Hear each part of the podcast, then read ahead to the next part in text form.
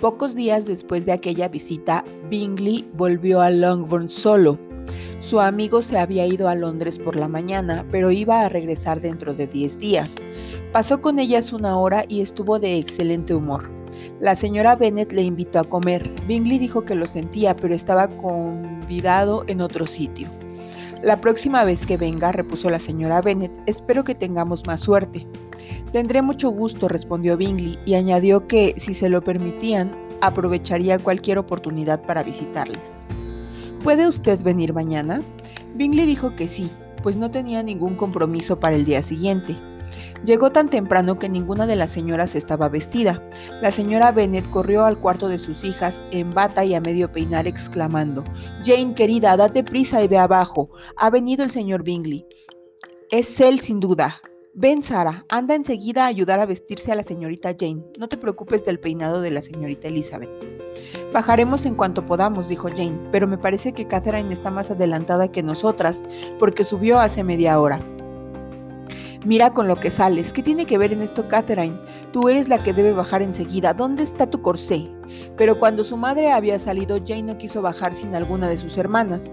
Por la tarde, la madre volvió a intentar que Bingley se quedara a solas con Jane.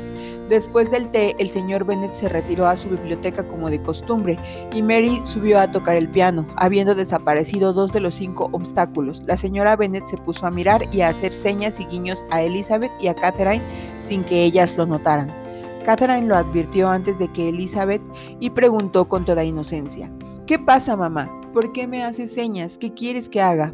Nada, niña, nada. No te hacía ninguna seña. Siguió sentada cinco minutos más, pero era incapaz de desperdiciar una ocasión tan preciosa. Se levantó de pronto y le dijo a Catherine, Ven cariño, tengo que hablar contigo. Y se la llevó a la habitación. Jane miró al instante a Elizabeth, denotando su pesar por aquella salida tan premeditada y pidiéndole que no se fuera. Pero a los pocos minutos la señora Bennet abrió la puerta y le dijo a Elizabeth, Ven querida, tengo que hablarte. Elizabeth no tuvo más remedio que salir. Dejémoslos solos, ¿entiendes? le dijo su madre en el vestíbulo. Catherine y yo nos vamos arriba a mi cuarto. Elizabeth no se atrevió a discutir con su madre, pero se quedó en el vestíbulo hasta que la vio desaparecer con Catherine y entonces volvió al salón. Los planes de la señora Bennet no se realizaron aquel día. Bingley era un modelo de gentileza, pero el novio declarado de su hija. Su soltura y su alegría contribuyeron en gran parte a la animación de la reunión de la noche. Aguantó toda la discreción y las impertinencias de la madre y escuchó todas sus necias advertencias con una paciencia y una serenidad que dejaron muy complacida a Jane. Apenas necesitó que le invitaran para quedarse a cenar y antes de que se fuera la señora Bennet le hizo una nueva invitación para que viniese a la mañana siguiente a casar con su marido. Después de este día, Jane ya no dijo que Bingley le fuese indiferente. Las dos hermanas no hablaron una palabra acerca de él, pero Elizabeth se acostó con la feliz convicción de que todo se arreglaría pronto, si Darcy no volvía antes del tiempo indicado. Sin embargo, estaba seriamente convencida de que todo esto habría tenido igualmente lugar sin la ausencia de dicho caballero. Bingley acudió puntualmente a la cita y él y el señor Bennet pasaron juntos la mañana del modo convenido. El señor Bennet estuvo mucho más agradable de lo que su compañero esperaba. No había nada en Bingley de presunción o de tontería que el otro pudiese ridiculizar o disgustarle interiormente por lo que estuvo con él más comunicativo y menos hosco de lo que solía.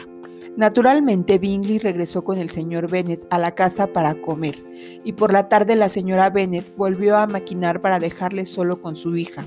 Elizabeth tenía que escribir una carta y fue con ese fin al saloncillo poco después del té, pues como los demás se habían sentado a jugar su presencia ya no era necesaria para estorbar las tramas de su madre pero al entrar en el salón, después de haber terminado la carta, vio con infinita sorpresa que había razón para temer que su madre se hubiera salido con la suya.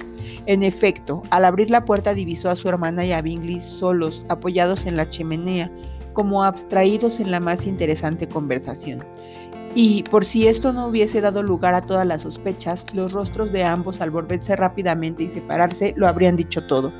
La situación debió de ser muy embarazosa para ellos, pero Elizabeth iba a marcharse, cuando Bingley, que como Jane se había sentado, se levantó de pronto, dijo algunas palabras al oído de Jane y salió de la estancia. Jane no podía tener secretos para Elizabeth, sobre todo no podía ocultarle una noticia que sabía que la alegraría. La estrechó entre sus brazos y le confesó con la más viva emoción que era la mujer más dichosa del mundo. Es demasiado, añadió, es demasiado, no lo merezco. Oh, ¿por qué no serán todos tan felices como yo?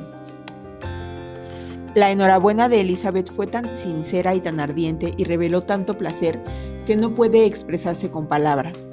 Cada una de las frases cariñosas fue una fuente de dicha para Jane, pero no pudo quedarse con Elizabeth ni contarle la mitad de las cosas que tenía que comunicarle todavía. Voy a ver al instante a mamá, dijo. No puedo ignorar su afectuosa solicitud ni permitir que se entere por otra persona. Él acaba de ir a hablar con papá. Oh Lizzie, lo que voy a decir llenará de alegría a toda la familia. ¿Cómo podré resistir tanta dicha? Se fue presurosamente en busca de su madre, que había suspendido adrede la partida de cartas y estaba arriba con Catherine. Elizabeth se quedó sonriendo ante la facilidad y rapidez con que se había resuelto un asunto que había causado tantos meses de incertidumbre y de dolor. He aquí en qué ha parado, se dijo, la ansiosa circunspección de su amigo y toda la falsedad y las tretas de sus hermanas. No podía darse un desenlace más feliz, más prudente, más razonable. A los pocos minutos entró Bingley, que había terminado su corta conferencia con el señor Bennet. ¿Dónde está su hermana? le dijo al instante al abrir la puerta. Arriba con mamá. Creo que bajará enseguida. Entonces Bingley cerró la puerta y le pidió su parabién, rogándole que le considerase como un hermano. Elizabeth le dijo de todo corazón lo mucho que se alegraba de aquel futuro parentesco. Se dieron las manos cordialísimamente y hasta que bajó Jane, Bingley estuvo hablando de su felicidad y de las perfecciones de su amada. Elizabeth no creyó exageradas sus esperanzas de dicha, a pesar del amor que cegaba al joven, pues al buen entendimiento y al excelente corazón de Jane se unía la semejanza de sentimientos y gustos con su prometida. La tarde transcurrió en medio del embelezo general, la satisfacción de Jane daba a su rostro una luz y una expresión tan dulce que le hacían parecer más hermosa que nunca. Catherine sonreía pensando que pronto le llegaría su turno. La señora Bennet dio su consentimiento y expresó su aprobación en términos calurosísimos, que no obstante no alcanzaron a describir el júbilo que sentía, y durante media hora no pudo hablarle a Bingley de otra cosa. Cuando el señor Bennet se reunió con ellos para la cena, su voz y su aspecto revelaban su alegría, pero ni una palabra salió de sus labios que aludiese al asunto hasta que el invitado se despidió. Tan pronto como se hubo ido, el señor Bennet se volvió a su hija y le dijo, te felicito, Jane, serás una mujer muy feliz. Jane corrió hacia su padre, le dio un beso y las gracias por su bondad. Eres una buena muchacha, añadió el padre, y mereces la suerte que has tenido.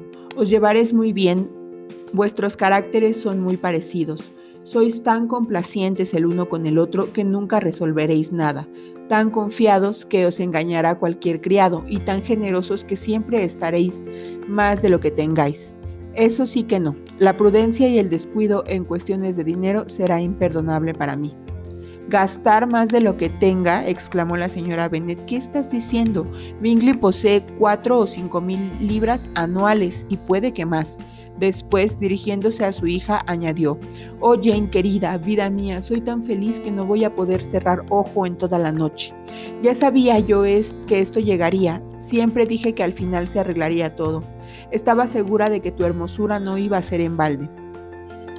Recuerdo que en cuanto lo vi la primera vez que llegó a Hertfordshire, pensé que por fuerza teníais que casaros. Es el hombre más guapo que he visto en mi vida. Wickham y Lydia quedaron olvidados. Jane era ahora su hija favorita, sin ninguna comparación. En aquel momento las demás no le importaban nada. Las hermanas menores pronto empezaron a pedirle a Jane todo lo que deseaban y que ella iba a poder dispensarles en breve. Mary quería usar la biblioteca de Netherfield y Catherine le suplicó que organizase allí unos cuantos bailes en invierno. Bingley, como era natural, iba a Longbourn todos los días. Con frecuencia llegaba antes del almuerzo y se quedaba hasta después de la cena, menos cuando algún bárbaro vecino, nunca detestado lo bastante, le invitaba a comer y Bingley se creía obligado a aceptar. Elizabeth tenía pocas oportunidades de conversar con su hermana, pues mientras Bingley estaba presente, Jane no tenía ojos ni oídos para nadie más. Pero resultaba muy útil al uno y al otro en las horas de separación que a veces se imponían. En ausencia de Jane, Bingley buscaba siempre a Elizabeth para darse el gusto de hablar de su amada, y cuando Bingley se iba, Jane recurría constantemente al mismo consuelo. No sabes lo feliz que me ha hecho, le dijo una noche a su hermana al participarme que ignoraba que yo había estado en Londres la pasada primavera. Me parecía imposible. Me lo figuraba, pero ¿cómo se explica? Debe de haber sido cosa de sus hermanas. La verdad es que no querían saber nada conmigo.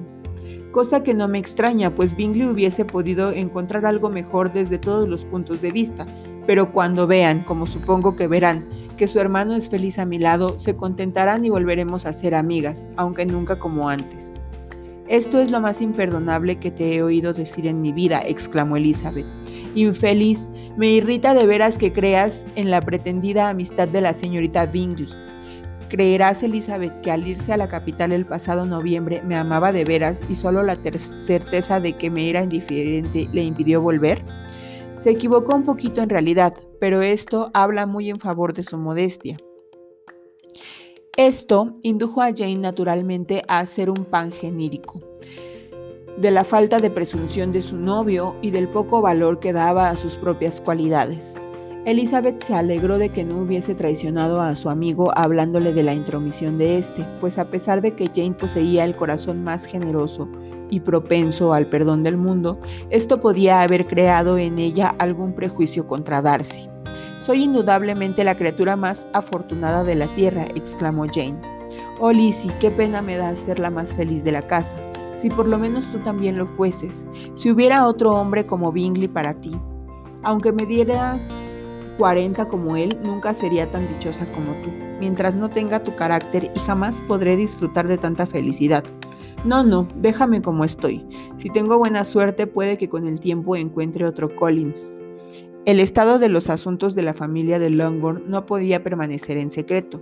La señora Bennet tuvo el privilegio de comunicarlo a la señora Phillips y ésta se lanzó a pregonarlo sin previo permiso por la casa de todos los vecinos de Meryton. Los Bennet no tardaron en ser proclamados la familia más afortunada del mundo, a pesar de que pocas semanas antes, con ocasión de la fuga de Lidia, se les había considerado como la gente más desgraciada de la tierra.